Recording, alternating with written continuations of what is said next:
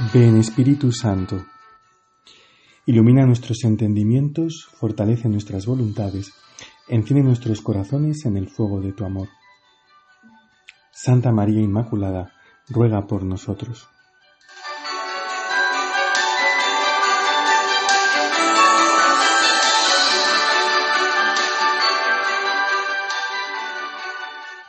Se nos acaba el tiempo de Navidad con esta fiesta que celebramos el domingo siguiente a la Epifanía. Se nos presenta al niño ya crecido, hecho un hombre, y preparándose para desempeñar la misión para la que se ha hecho uno de nosotros. Yo para esto he venido al mundo, para dar testimonio de la verdad, le dirá muchos años después a Pilato. Celebramos, por tanto, la fiesta del bautismo del Señor. Lo primero que llama poderosamente la atención en este pasaje es la humildad de Jesús. Juan el Bautista, después de, llevar una vida oculta de mortificación y de oración en el desierto desde su juventud, comienza ahora su ministerio bautizando en el Jordán.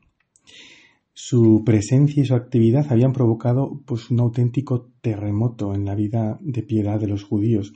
Miles de personas se acercan a este hombre, ¿no? Imantados por su palabra, por su testimonio de vida, por su austero ascetismo. Era un grito la vida de Juan Bautista, una invitación a la conversión. Y también desde Galilea muchos bajan al Jordán, se sienten pecadores, insatisfechos con sus propias vidas, y la figura tosca del Bautista les atrae, quieren prepararse para la venida del Mesías, para la hora de, para la hora de Dios, quieren purificar el corazón. Es ese deseo que está siempre en los corazones de los hombres de todos los tiempos, aunque a veces no lo sepan, esa necesidad de tener el corazón puro, de limpiarse, ¿no? de sus faltas, de sus pecados, de esa maldad que muchas veces les atormenta. Y en medio de esas filas interminables de pecadores que se acercan a recibir este bautismo de, purificación, podemos ver como uno más, anónimo, al Hijo de Dios hecho hombre. Jesús en nada se distingue de esos pecadores que están en la fila con él. Él, el Cordero Inmaculado, desciende también al Jordán, se hace uno de nosotros, va a purificarse, aunque nada hay en él que purificar. Este descenso forma parte de, de su anonadamiento, ¿no? que ya comenzó desde el momento en que se encarnó, que se hizo uno de nosotros. Benedicto XVI comentaba que el Jordán es incluso físicamente uno de los puntos más bajos de la tierra, está bajo el nivel del mar.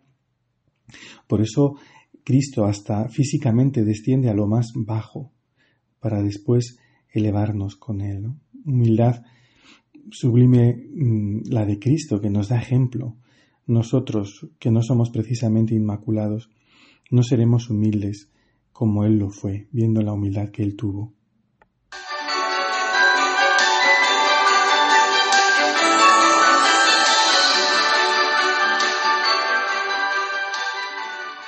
Vino una voz de los cielos, este es mi Hijo amado en quien me complazco.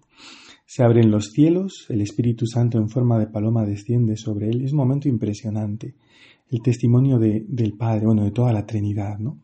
Es verdad que Jesús está lleno del Espíritu Santo desde el principio, es, es uno con Él, pero aquí el Espíritu colma su humanidad, lo unge, lo prepara para la misión que va a comenzar, ¿no? Para su vida pública. Este es mi Hijo amado, en Él me complazco.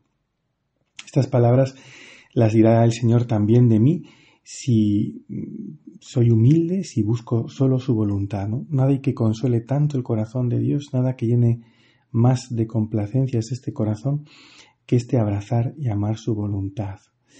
Esta, esta manifestación seguramente no la vio todo el mundo, todo el pueblo, pero sí Juan Bautista que, que a partir de ese momento da testimonio de él. Este es el Cordero de Dios y le envía a sus primeros discípulos. Y dirá un poco más adelante, cuando Jesús empieza a tener mucho éxito y él no tanto, él tiene que crecer y yo tengo que menguar. Es el resumen de nuestra vida espiritual.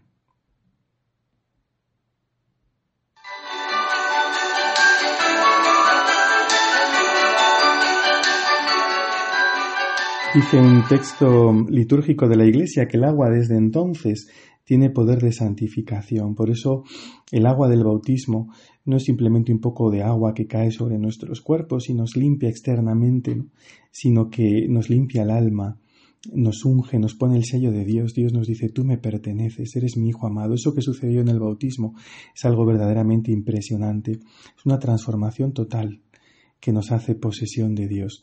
Por eso también es un día para dar muchas gracias a Dios por el don de nuestro bautismo, que lo vivamos con esta gratitud al Señor y con este deseo fuerte de imitar su humildad, su humildad y de abrazar la voluntad del Padre.